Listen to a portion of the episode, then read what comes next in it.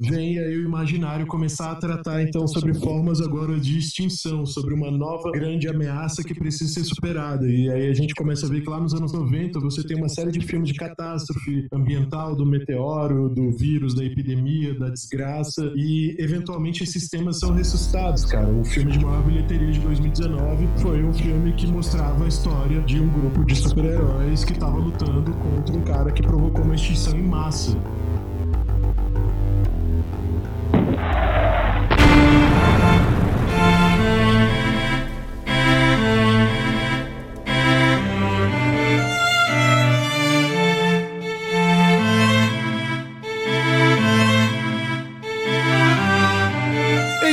Isso, senhoras e senhores, estamos de volta aqui mais uma vez para o seu Discutindo Resultados, o pós-DR. Estamos aqui na nossa segunda edição. Quem está aqui hoje sou eu, Otávio Schwenke Morelli. Quem está aqui comigo é. Gabriel Melo.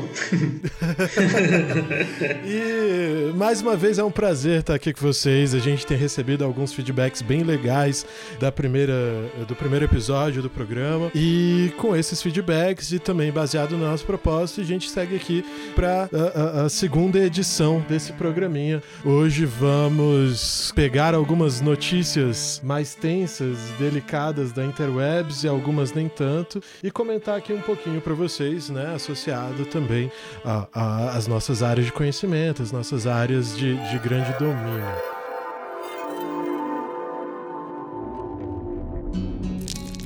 Vou começar com uma notícia que, que eu achei bem interessante, porque ela mexe muito com, com muito do que a gente está lidando, e inclusive com temática aí do próximo programa, tá? Para quem tá ouvindo agora, se liga que nas, no, no, no, próximo programa a gente vai falar sobre metodologia científica. Mas, o é, que, que isso tem a ver com metodologia científica? Olha só a notícia, né? É fake calendário de lives com bandas de rock que lista até Charles Bradley.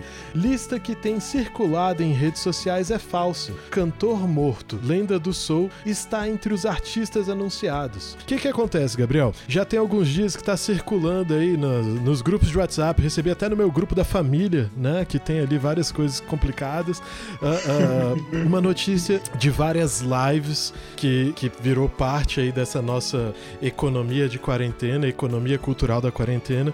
Circulou uma notícia com várias lives, incluindo ali nomes gigantescos, nomes como Red Hot Chili Peppers, como Paul McCartney, Coldplay, né? Outras pessoas menos conhecidas pelo grande público, como a Erika Badu, enfim.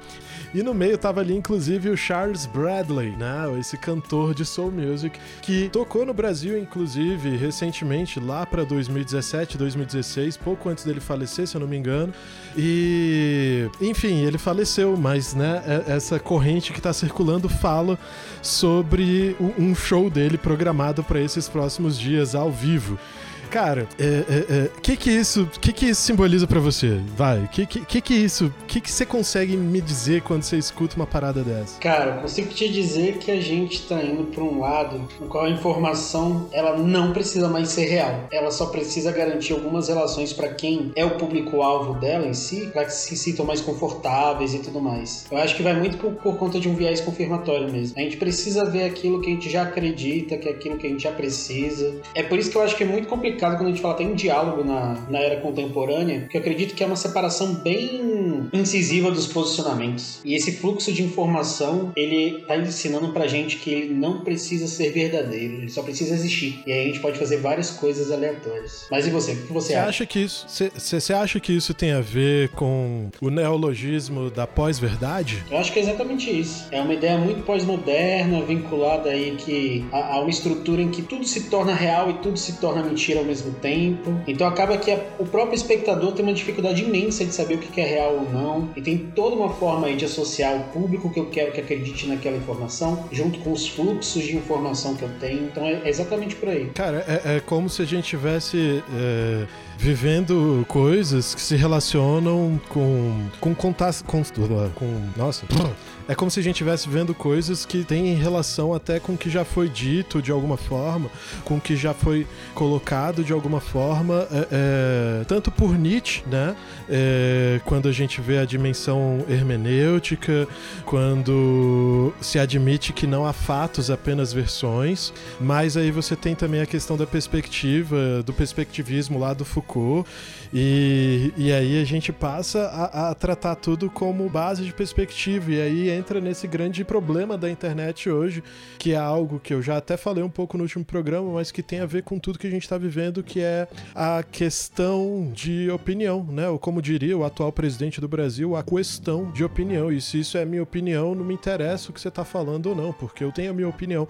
E as pessoas estão baseando essa questão tão emocional, tão emotiva e tão é, é, cheia de convicções, né? Lembrando, inclusive, que para certas situações você não precisa mais ter provas, apenas convicções. E, e, e essas convicções elas estão construindo esse momento que a gente vive de uma maneira muito drástica, muito cruel. Isso me remete, inclusive, a outra notícia de hoje já, que é algo que você me mandou agora há pouco. Aqui, o tweet do George Marques. Esse circo de coronavírus não funciona comigo, tá? Esse cirquinho de coronavírus aqui armaram para implantar uma ditadura comunista, tá? Comigo não funciona, eu sou uma pessoa livre. Comunista do inferno! Comunista! E o circo! Puxa saco do PT dos comunistas! E aí! Essa cidadã falou isso, né, quando alguns policiais foram intervir ali é, é, no, no momento em que ela tava vivendo. Ela tava, velho, passeando numa praça, sentada, enfim, e, e a gente tá com circulação de pessoas limitada, a gente tá com uma série de questões limitadas, e aí de repente vem esse ponto, o fantasminha do comunismo. Primeiro que ele nunca morreu, mas o fantasma do comunismo parece que tá mais vivo do que nunca, né? Cara, é exatamente isso. Essa, esse vídeo que eu te mandei até agora,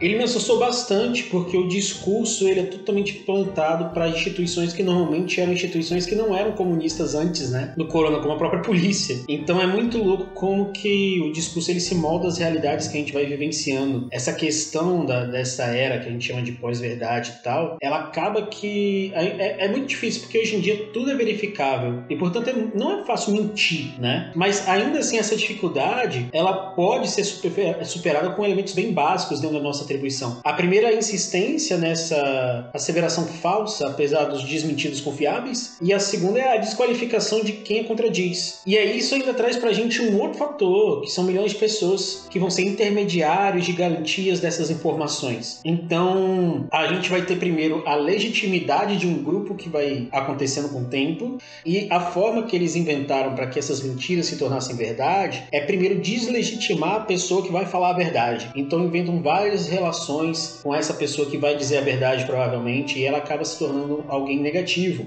A gente vê isso recentemente na disputa presidencial com a, o seu ministro da saúde, o Bolsonaro versus Mandetta, que o Bolsonaro ele frequentemente fala coisas para deslegitimar a imagem do ministro, falando que ele está se achando demais, que está subindo a cabeça e tudo mais, que saiu na mídia, né?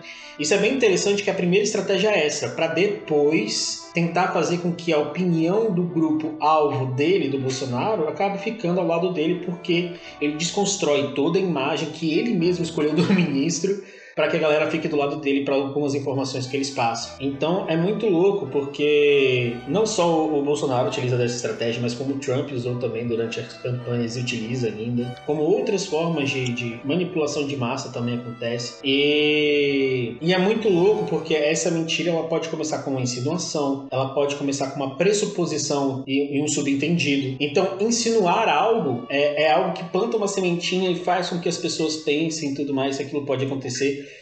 eu tenho até, até, até essa, essa ideia, a gente precisa tomar cuidado, porque a gente não precisa gerar uma informação mentirosa, né? Eu basta, basta que eu faça uma sugestão, uma insinuação. Isso já teve, já tiveram alguns casos que isso ficou bem evidente. Por exemplo, eu tenho um caso de do, um goleiro de um time, ele saía do ônibus com a sua equipe para jogar no estádio, ele é recebido por vaias por uma torcida da Espanha, e aí esse goleiro para, olha fixamente em direção aos torcedores. A, cam a câmera só vai focar nele, né? E deixa ele ali naquela situação que ele tá observando a situação do. a situação que tá observando a situação que bosta. E deixa ele ali naquele momento em que ele vê a torcida xingando ele e a forma que esse vídeo foi vinculado aos processos de comunicação foram mostradas só as insinuações. A torcida rival que vaiava e o jogador que olhava fixamente em direção aos torcedores. Não demorou a chegar ao momento em que o jogador havia sido um provocador, por exemplo, ele estava provocando, chamando a torcida para xingá-lo. Então a insinuação ela também ajuda bastante. Isso acontece também no nosso cenário político. Eu acho que a política se absorveu muito disso né, nos últimos anos. A outra coisa também que é uma dessas técnicas para a gente poder vincular a, a falsa informação é uma pressuposição e um subentendido. Eles, têm, eles são bem comuns. E eles se baseiam muito em dar algo como certo, sem questioná-lo. Então, por exemplo, eu faço uma afirmação aleatória, uma pressuposição que aquilo poderia ser assim. E essa afirmação, mesmo que ela não possa ser comprovada, mesmo que ela não possa ser é, universal, somente o fato de eu admitir a possibilidade já faz com que boa parte das minhas galeras, do, do meu público-alvo em si, acredite que aquilo seja real. Então é muito louco. Isso aconteceu, por exemplo, com a liberação das armas no Brasil. A nossa discussão sobre liberar as armas. Embora boa parte do Brasil já soubesse que o porte de armas não seria legalizado,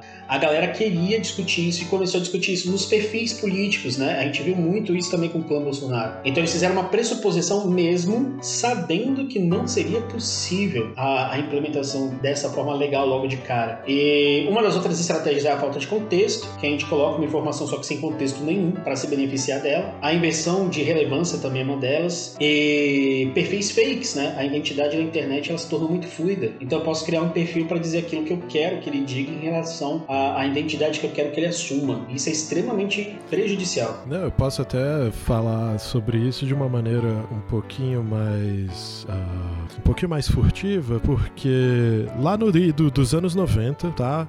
A maior parte das pessoas que já tiveram aula com a gente, ou que tem aula conosco, ou que escutam isso aqui, não existiram nos anos 90, mas nos anos 90 a gente tinha internet de escada. E era bem diferente a relação com a internet. Inclusive o tipo de consumo também era diferente, porque era tudo um pouco mais restrito ainda, né? Apesar de até alcance de cultura, de música, de filme, de não sei o que. E aí, a maneira de se socializar naquele momento, a, uma das principais maneiras não era através de um aplicativo específico, mas usando portais, usando salas de bate-papo.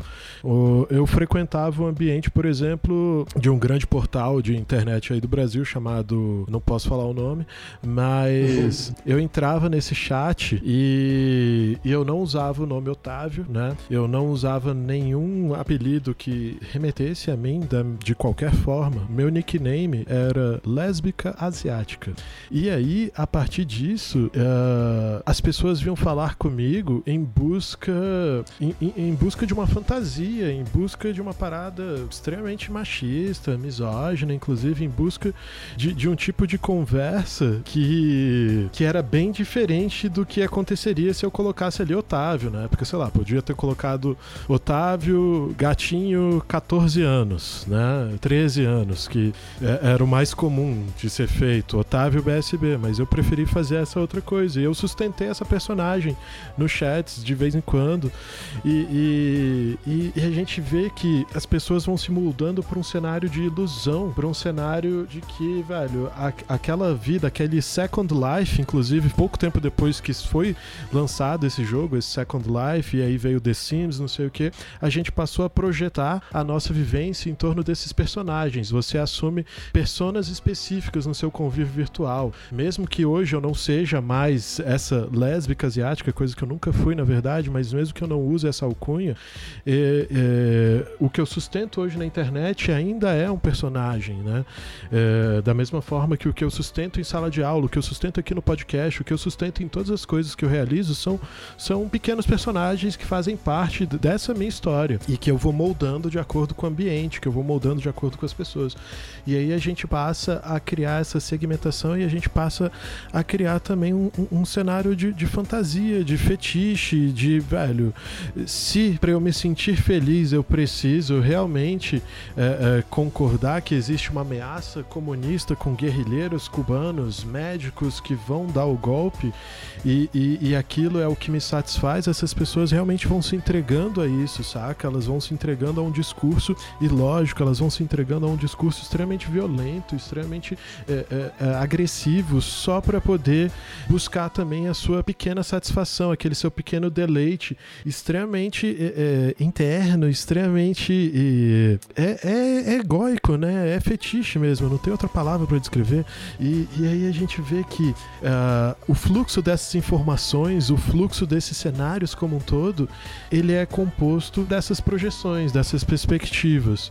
Uh, é muito comum no, no, no, Brasil de hoje, e não só no Brasil, mas né, a gente vai falar aqui dessa nossa realidade é, é, muito comum você esbarrar com pessoas ao longo da sua vida, do seu processo político, que falam: eu não sou partidário, eu sou contra a corrupção. A minha bandeira é o Brasil, o meu partido é o Brasil. Só que essas pessoas, elas estão tentando se desvencilhar de, uma, de, de um aspecto de socialização e ao mesmo tempo entrar em outros grupos. Essas pessoas estão tentando uh, uh, uh, se declararem supostamente neutras a um processo, só que não existe neutralidade, né? E, e o fato de não existir essa neutralidade fica muito claro quando a gente começa a observar a onda da pós-verdade. A onda da pós-verdade é cheia, é repleta de discursos supostamente neutros, junto com a questão das notícias falsas, junto com uh, uh, mobilizações que seriam sempre por algo maior, mas, cara, esse algo maior nunca aparece, ele nunca se sustenta. Essas mobilizações são extremamente partidárias, elas são extremamente heróicas no que diz respeito à figura, né? E aí a gente passa a criar esses mitos, a gente passa a criar essas questões tão, tão essas pessoas tão horríveis que, que passam a fazer parte do nosso imaginário, que passam a fazer parte do nosso cotidiano. Não tem como hoje eu, nem você, nem nenhuma outra pessoa desse país é, não se relacionar direto ou indiretamente com que a cúpula do Poder Executivo faz, com que a cúpula do Judiciário, com que as cúpulas do Legislativo fazem. A gente está se relacionando com isso constantemente e não tem mais uma escolha de ser ou não ser político, porque quando você escolhe ou você supostamente escolhe isso, você está assumindo um personagem que colabora para um dos lados e são vários, não são dois, né? Enfim, e, é, são, são coisas que, que me deixam bem tristes. E, e aí, nesse processo de tristeza, Gabriel, se você, eu achei mais uma última notícia aqui para eu comentar e depois você me traz as suas, porque nesse processo de tristeza eu achei uma parada que, que, que veio carregada de um discurso que eu sempre achei meio nojento. Né? É, duas semanas atrás, mais ou menos, começaram algumas mobilizações na cultura de Brasília, porque quem vive de, de arte, de música, de cinema, enfim, está com parte dos seus rendimentos congelados ou totalmente, né, não está executando nenhuma atividade que seja rentável no momento. E aí, uma figura do meio musical brasiliense, em, em, eh, em um vídeo colaborativo, falou: Mas lembre-se que o momento de crise é um momento de oportunidade. Então vamos aproveitar essa oportunidade para crescer, vamos aproveitar essa oportunidade para empreender. E aí, junto com isso, né, começam a circular outras notícias e aí eu vim parar nessa aqui específica que eu vou ler para você agora, só o lead. Os setores que ainda estão contratando em meio à pandemia. Covid-19 deve causar a maior crise no mercado de trabalho desde a Segunda Guerra, mas há oportunidades em alguns setores, não apenas na saúde. Cara, na hora que eu vejo isso, na hora que eu vejo essa perspectiva de que existem uh, uh, as pessoas precisam de renda, né? Uhum. Mas essa comunicação ela precisa ser melhor pensada. Essa comunicação ela precisa ser melhor trabalhada porque o tipo de força de trabalho que a gente precisa agora talvez não atenda diretamente o tipo de população que mais precisa de trabalho agora lidar com essa perspectiva de que crise é um momento de oportunidade é, é uma perspectiva, ao meu ver, e, e extremamente agressiva também, né? É uma violência de capitalismo, é uma, é uma questão de olhar para um cenário em que, velho, tem muita gente se fudendo, tem muita gente que, é, quando terminar o confinamento, talvez não consiga mais ver parentes porque esses parentes morreram, porque amigos morreram, porque pessoas ficaram doentes e não estão sendo registradas é, da maneira apropriada, porque não tem teste ou porque existem uh, propostas governamentais divergentes, enfim. E aí, quando vem uh, um editorial de economia falando para você aproveitar a crise e empreender, cara, de verdade eu tenho vontade de. de eu, eu, tenho vontade de dar um tapão, né? Na, na pessoa que escreveu isso. Cara, eu acho que. Isso me deixa muito puto. É a síntese do nosso modelo de produção em torno da meritocracia. É exatamente esse discurso que a gente tem uma desestruturação, uma crise pandêmica e tudo mais, e a galera fala: não, mas se você se esforçar, se você perceber as mudanças econômicas, políticas e sociais, você consegue sair por cima numa grande oportunidade. Então, se a galera começar a perder o emprego, esse discurso ele funciona muito na, na, relação individual e estrutural, porque o indivíduo ele acaba que se sente culpado se ele conseguir perder o emprego dele, se ele não conseguir manter suas relações estáveis, porque a gente fala para ele o tempo todo que ele pode gerenciar uma oportunidade numa crise. E essa meritocracia que é a base do nosso modelo de produção em torno no, da nossa cultura, que faz com que esse indivíduo ele se sinta mal e bem quando algumas coisas acontecem na vida dele. Então, quando ele consegue um emprego, por mais que seja um emprego que é subtateado ou até mesmo um emprego informal que talvez ele ganhe bem menos do que ele ganharia em outras relações caso a gente tivesse uma outra estrutura econômica, ele fica feliz, ele fica tranquilo, porque ele fala, pelo menos eu estou me esforçando. Isso me remete até aquele vídeo, que aí a gente finaliza com outro vídeo também, que eu vou, que a gente vai analisar, que é do morador de rua que ele recebeu um tapa na cara quando ele pediu uma ajuda para um carro. Caralho. Você viu isso? Que, que, eu vi isso. Que parada absurda, que parada desumana, né? Uhum, é... Que o cara vira e ele fala, vai trabalhar, vagabundo. Porque ele acha que aquela pessoa que tá naquela situação, provavelmente ela tá naquela situação porque ela quis. E isso mostra pra gente como que essa cultura toda é colocada dentro dessas, desses formatos midiáticos, de artigos, de revistas, essas coisas assim. Essas são opiniões populares que acabam mantendo o sistema do jeito que ele é agressivo, é, totalmente vinculado a vulnerabilidades, marginalizador. Então a gente vê como que isso é bem estrutural mesmo da nossa realidade. Cara, são, são estruturas muito nocivas, né? São é, eu vi esse vídeo e, e, eu vi a notícia que explorou esse vídeo. E aí ele trouxe ainda algumas questões na, na, exploração sobre essas figuras que, que fazem com que a situação se torne ainda mais delicada e, e, velho, totalmente desumana, né? Esse morador de rua, ele tem um histórico relacionado a abuso de substâncias, mas ele, ele tem uma família que consegue olhar por ele às vezes, mas lidar com vícios e lidar com abuso de substâncias, principalmente, é uma parada que é, é um problema de saúde pública e que a gente ainda não consegue enxergar dessa forma, né? Você, não você, mas enfim, a sociedade trata uh, uh, o usuário de seja lá qualquer substância que é considerada ilegal hoje como parte de um lixo humano. Isso, na verdade, vai muito bem pelo contrário.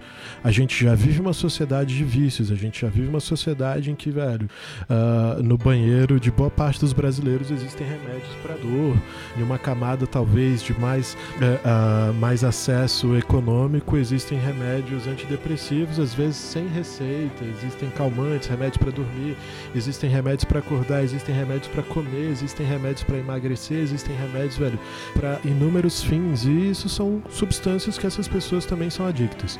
Aí, um segundo ponto, o agressor, ele é membro do Partido Social Liberal do Mato Grosso, o mesmo partido que elegeu o atual presidente do país. Isso traz pra gente questões extremamente desumanas, porque é, vale muito mais se posicionar e julgar a pessoa do que criar propostas de ajuda. Vale muito mais você se isolar, você se fechar, do que você tentar ouvir quais são a, a, a, aquela, aqueles problemas, quais são aquelas solicitações. Ninguém tem a obrigação de ajudar ninguém, mas a gente pode se ouvir, se apoiar e ajudar ajudar as pessoas a encontrarem caminhos de ajuda às vezes, né? É, no momento em que uma pessoa é agredida pelo simples fato dela praticar um ato de mendicância, isso mostra que a gente já está, enquanto sociedade, a gente já, já não deveria mais existir, né? O, o, o ser humano em si, ele já é, é o, o, grande vírus do planeta Terra, na minha opinião, e, e isso mostra pra gente também que a nossa sociedade está realmente evoluindo para processos ultracapitalistas mesmo, né? O capitalismo ele está realmente chegando no ápice do seu desenvolvimento e o ápice do desenvolvimento dele não é bom, ele não é, é ele não é proveitoso, ele não faz com que todo mundo seja feliz, contente, desenvolvido. Ele cria, na verdade, separações cada vez mais categóricas entre os vários é, é, nichos da sociedade, né? Uhum. Não, mas é exatamente isso. As apreensões, interpretações de mundo de cada classe, elas são vinculadas nas suas próprias classes. Então, a forma de visão que teve o indivíduo que agrediu é uma forma que ele está estruturado e é que ele pensa de fato na sua vivência o que é muito assustador. O próprio sistema ele se mantém com uma cultura meritocrática, uma cultura impositiva, em que a marginalização é um instrumento necessário. E, e o capitalismo, assim, ele tem uma das coisas que, que chama muita atenção é que ele sempre colocou a desigualdade como ponto fundamental da sua estrutura, assim como o consumo, assim como a lucratividade. Estar desigual, alguém ter os meios de produção para que outras pessoas não tivessem para obter relações monetárias, era um dos instrumentos necessários, né? E aí algumas pessoas acham de fato que elas têm uh, os meios de produção. Sim, né? entendi. Tomar os meios de produção, acho que, que é uma pauta, inclusive, para outro programa e, e para a vida em algum aspecto. Enfim, uh, essas perspectivas de, de desigualdade, de desamparo, elas, se você reparar, elas estão cada vez mais próximas de um tipo de produto que a gente consome já há algum tempo no teatro, na literatura, no cinema, no, no audiovisual em geral, que são as distopias. E se você tentar contabilizar a quantidade de distopias que são extremamente pessimistas e que chegam ao nosso alcance comparado a ideias mais positivas, esse número é bem discrepante, né? A gente está realmente caminhando para uma sociedade que vai ser cada vez mais parecida com o Mad Max, com o com Blade Runner, que vai ser cada vez mais parecida com 3% da Netflix, que vai ser cada vez mais parecida com esses processos de separação tão desiguais, ao invés de ter processos que promovam algum tipo de, de unificação, que promovam algum tipo de, de solidariedade, de esperança. Isso eu digo numa, numa visão bem macro da coisa, né? Eu me sinto muito pessimista por conta desses últimos tempos políticos, por conta desses últimos tempos de sociedade. E volta e meia dá a entender, inclusive, que o planeta Terra está buscando soluções para eh, eh, retirar a gente daqui, ou pelo menos para diminuir a população. Que tá aí, né, a grande pandemia rolando as guerras que aconteciam não necessariamente pararam. A gente teve aí algumas quedas em algumas, em algumas situações. É, recentemente, na semana passada, um vulcão da Indonésia entrou em erupção. Existem tempestades continentais no formato de tornado que estão começando a acontecer nos Estados Unidos. A gente tem situações de extrema poluição, desgaste, perda de solo, perda de água aqui no nosso país, tanto na região norte, na bacia amazônica, quanto na região sul-sudeste, com, com outras bacias, com a bacia do Paraná, enfim.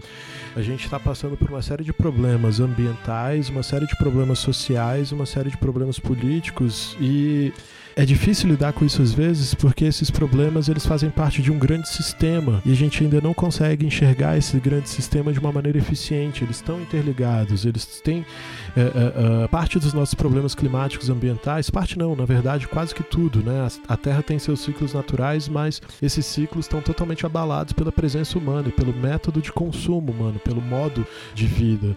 Uh, e, e, é esse modo de vida que está recebendo respostas do, do planeta. Eu estava vendo algumas projeções climáticas bem interessantes. Aliás, já fica aqui a minha recomendação né, no podcast de hoje para as pessoas buscarem um perfil chamado Ben C, arroba ClimateBen, né? O, Ben, ele é um professor de literatura, mas ele trabalha muito com ecologia, com catástrofe, ele trabalha ali com mudanças climáticas e tal. E aí ele vive publicando resultado de algumas pesquisas. E, cara, a gente tem projeções uh, sobre o clima na Terra que são bem interessantes. Veja bem, né? Estamos aí no meio da pandemia de coronavírus, agora 2020. É, segundo as projeções, isso deve chegar ao controle somente no meio do ano que vem, de fato 2021. Só que depois do coronavírus e depois do vulcão e depois do tornado, a gente continua tendo projeções de grande aquecimento das temperaturas globais. Provavelmente quando chegar na década de 80 desse século, o planeta não vai ter mais uma temperatura sustentável para a maior parte da sua população. Né? Uh, só vai ser possível morar em regiões muito extremas nos continentes, mas as regiões mais próximas dos polos isso se essas áreas não ficarem submersas. Né? Isso significa que a gente vai ter mudança no fluxo de chuva, mudança no fluxo das águas, a dificuldade cada vez maior de conseguir água potável, a dificuldade de conseguir extrair alimento dessas regiões, porque os oceanos estão morrendo e aí com isso o solo morre, com isso o ar também morre. Significa que a gente está caminhando por um projeto de extinção em massa que, velho, se não for o coronavírus, vai ser o vulcão, se não for o vulcão, é a tempestade tropical, e se não for a tempestade tropical, são as mudanças climáticas mais graves do aquecimento e resfriamento global que está acontecendo agora, saca? Só que aí isso volta mais uma vez para lógica da fake news e da pós-verdade que a gente abriu o programa, porque o aquecimento global está acontecendo. Se eu perguntar para alguém do governo atual, eles vão falar que isso aí é uma farsa, né? Sim, é exatamente isso. Que isso é uma farsa, igual o vídeo que a gente viu, pô, que é construído por uma ditadura comunista to e a inversão, quando é situacional, ela vai acontecer para sempre. Então, tipo, foi o que aconteceu com a moça, que ela fala pra polícia que a polícia é comunista. E provavelmente ela é, defendeu a ditadura militar, ela defendeu a intervenção do Estado de uma maneira mais agressiva para aquilo que ela chamava de vagabundo. Então é muito louco pensar que ela tá nessa situação agora, que ela é julgada por um momento em que ela não tem liberdade de ir e vir por conta de algumas condições que a gente tem agora, atuais. E é exatamente isso que você tocou, é muito louco. Na nossa relação atual, aquilo que é verdade verdade, acaba que não é tão importante quanto a informação viralizar. Então eu consigo fazer uma informação voar por aí e eu não preciso que ela seja real de fato. Só preciso fazer com que ela seja viralizada. Inclusive, isso tem até um comportamento de identidade na gente que acaba que a gente também é vinculado a likes, a comentários e assim vai. Eu preciso que alimentem a minha autoestima digital, né? Eu preciso que comentem, que compartilhem, que uh, uh, uh, curtam as coisas que eu falo online.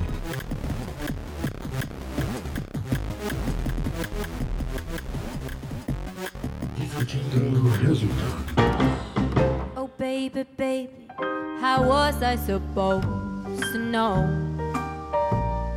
that something wasn't right here? E aí, senhoras e senhores, esse foi o nosso bate-papo de hoje, mas você que está aí acompanhando, discutindo resultados, tem mais ainda, né, para interagir conosco. Quem entrou lá no Instagram hoje recebeu aí a possibilidade de fazer perguntas pro Gabrielzinho. Gabrielzinho, você tá aí? Tô aqui, tô aqui para responder qualquer pergunta que vier. Eu selecionei só duas aqui porque uh, eu preciso selecionar as coisas às vezes, mas vamos lá.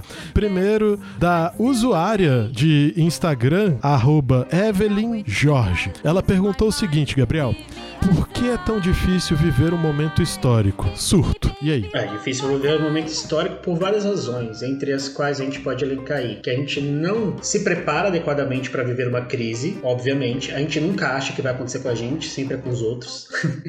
Então, normalmente a gente não consegue ficar a par direito. Na nossa relação atual, a gente ainda tem uma dificuldade maior com o fluxo de informação. Então, a gente não sabe o que é real, o que é mentira, o que é só uma fantasia, o que é aquilo que a gente tem que ficar atento. A gente não tem uma cultura que a gente segue uma metodologia em torno de conhecimento científico. Então, a gente vai ser pautado muito por afetividade e tudo mais. É, a gente tem uma estrutura brasileira que é extremamente mais pobre. Então, a gente tem mais de 80 milhões de brasileiros brasileiros que fazem parte da classe D e E e que conseguem fazer com que a gente tenha uma nova discussão sobre essa quarentena. Então, são vários fatores que a gente vai ter dentro dessa realidade que podem explicar essas dificuldades. Então, realidade de classe, realidade política, informação e assim vai. Perfeito. Espero que a Evelyn fique feliz com a resposta. Eu não fiquei porque eu acho bem trágico, na verdade, mas é a vida. Separei aqui outra, né, do usuário de Instagram, uh, um usuário muito muito intenso de Instagram, inclusive, arroba.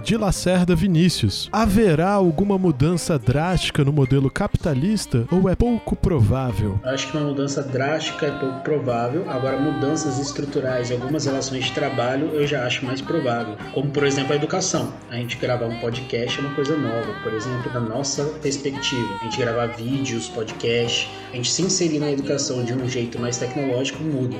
Agora, outros trabalhos também podem mudar essa forma forma de atribuição. Acho que alguns comportamentos nossos em relação à higiene podem mudar. Só que provavelmente a nossa estrutura do mercado capital ele vai continuar de uma maneira intensa, principalmente informacional. Acho pouco provável uma mudança drástica, mas acho provável algumas reestruturações, principalmente de poder, de dinâmica política internacional e assim vai. Cara, é, essas pequenas mudanças de estrutura, elas já estão tá dando as caras, né? é, conforme a gente vê o avanço do próprio processo da pandemia. Primeiro que Estados Unidos, que é a grande hegemonia econômica do mundo, está vivendo o maior estágio de colapso dentro da pandemia, né? É, são as maiores quantidades de mortes. Saiu um relatório ontem, no domingo, dia 12, falando que a cidade de Nova York já atingiu uma quantidade de pessoas infectadas maior que qualquer outro país isolado do mundo. Significa que somente Nova York tem mais pessoas infectadas do que a Espanha, ou do que o Brasil, ou do que a China. Isso já é um número muito assustador. Nova York é uma cidade gigantesca, mas ainda assim é uma cidade que tem cerca de 12, 13 milhões de habitantes. Isso é um número muito, muito, muito grande, porque a população de Nova York ela é infinitamente menor, por exemplo, do que a população espanhola, ela é menor do que a população da Itália, e ainda assim eles atingiram esses números tão absurdos. Só que isso vem causando mudanças nas relações de trabalho, isso vem causando mudança nas relações de distribuição de recursos. Em algumas regiões a gente vê que essas distribuições de recursos elas estão realmente se readequando. No Distrito Federal, o governo do Distrito Federal, com o apoio do Sistema S, do SESC, enfim, etc., criou né, alguns abrigos para a população de rua, para que essa população de rua também fique isolada. A gente, eu comentei isso com a Sara no último programa. A gente precisa chegar em um estágio de colapso absoluto para conseguir ver que talvez existam formas de incluir socialmente, de dar dignidade humana para as pessoas que já estavam correndo, pedindo isso há muito tempo, né? Então essas pequenas estruturas eu acho que elas realmente estão mudando e na macroestrutura a gente vê reposicionamentos agora das hegemonias e da maneira de pensar. A China está com a faca e o queijo na mão para começar a ditar regras de fato e ela já tem feito isso de leve. Então o embate que a gente teve de Guerra Fria, que era Estados Unidos e União Soviética, o foco dele está se ressignificando. Se você me perguntasse isso 5, 6 anos atrás, eu diria que o embate não era mais Estados Unidos contra a Rússia, mas era Estados Unidos contra o BRICS. E agora eu vejo que talvez seja Estados Unidos, especificamente, né, em uma relação delicada e complicadíssima com a China, e o BRICS sendo levado nessa também. Só que aí o BRICS está em um processo ainda de fragmentação. A Índia tem um governo orientado à direita, o Brasil tem um governo neofascista, a África do Sul saiu de vários processos de inclusão social e entrou numa lógica também mais orientada a essa direita próxima do fascismo e a Rússia, velho, é um cenário que eu não sei descrever para você porque a Rússia é tipo outro mundo. é Mas a gente tá a gente está vendo que esses cenários todos eles estão se reorganizando, né? Então, talvez não seja uma mudança no capitalismo em si, talvez ele se torne inclusive mais cruel, na verdade, porém com pequenos focos e pequenas possibilidades que demonstraram a possibilidade de mudança nesse cenário. Enfim, acho que eu não tenho mais nada para falar aqui hoje. Você quer dar um recado? Você quer lançar um meme? Você quer recomendar alguma coisa? Quer ler mais alguma notícia? Não, perfeito. Acho que é isso mesmo. Acho que é isso que a gente tinha pra hoje. Então, pede uma música aí, Gabriel. De uma música, é... Esse é o terceiro programa que a gente grava, que você grava. Pede uma música. Uma música que eu quero ouvir é, então, A Lenda, de Sandy Júnior.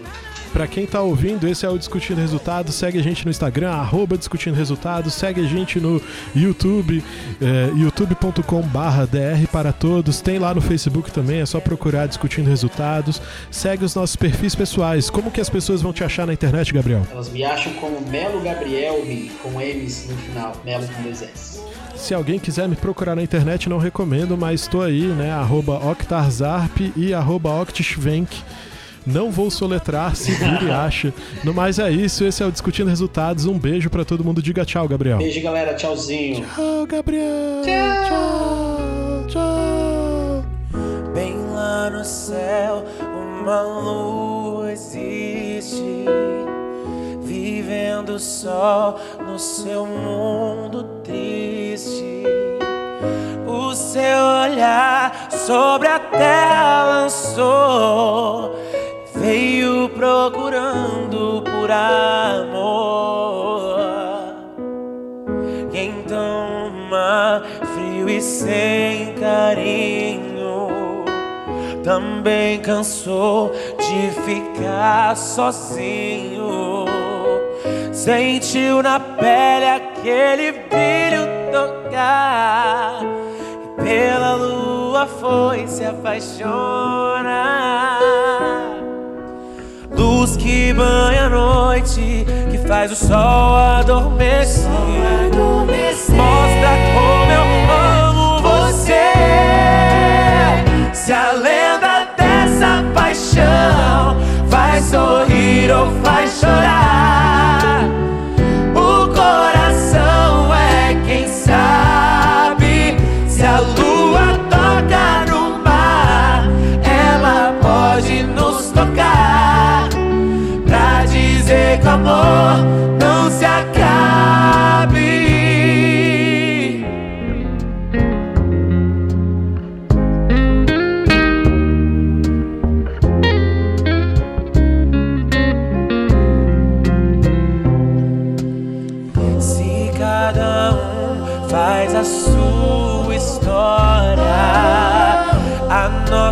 Pode ser feliz também. Se um coração diz que sim a paixão, como pode o outro dizer não? Luz que banha a noite, que faz o sol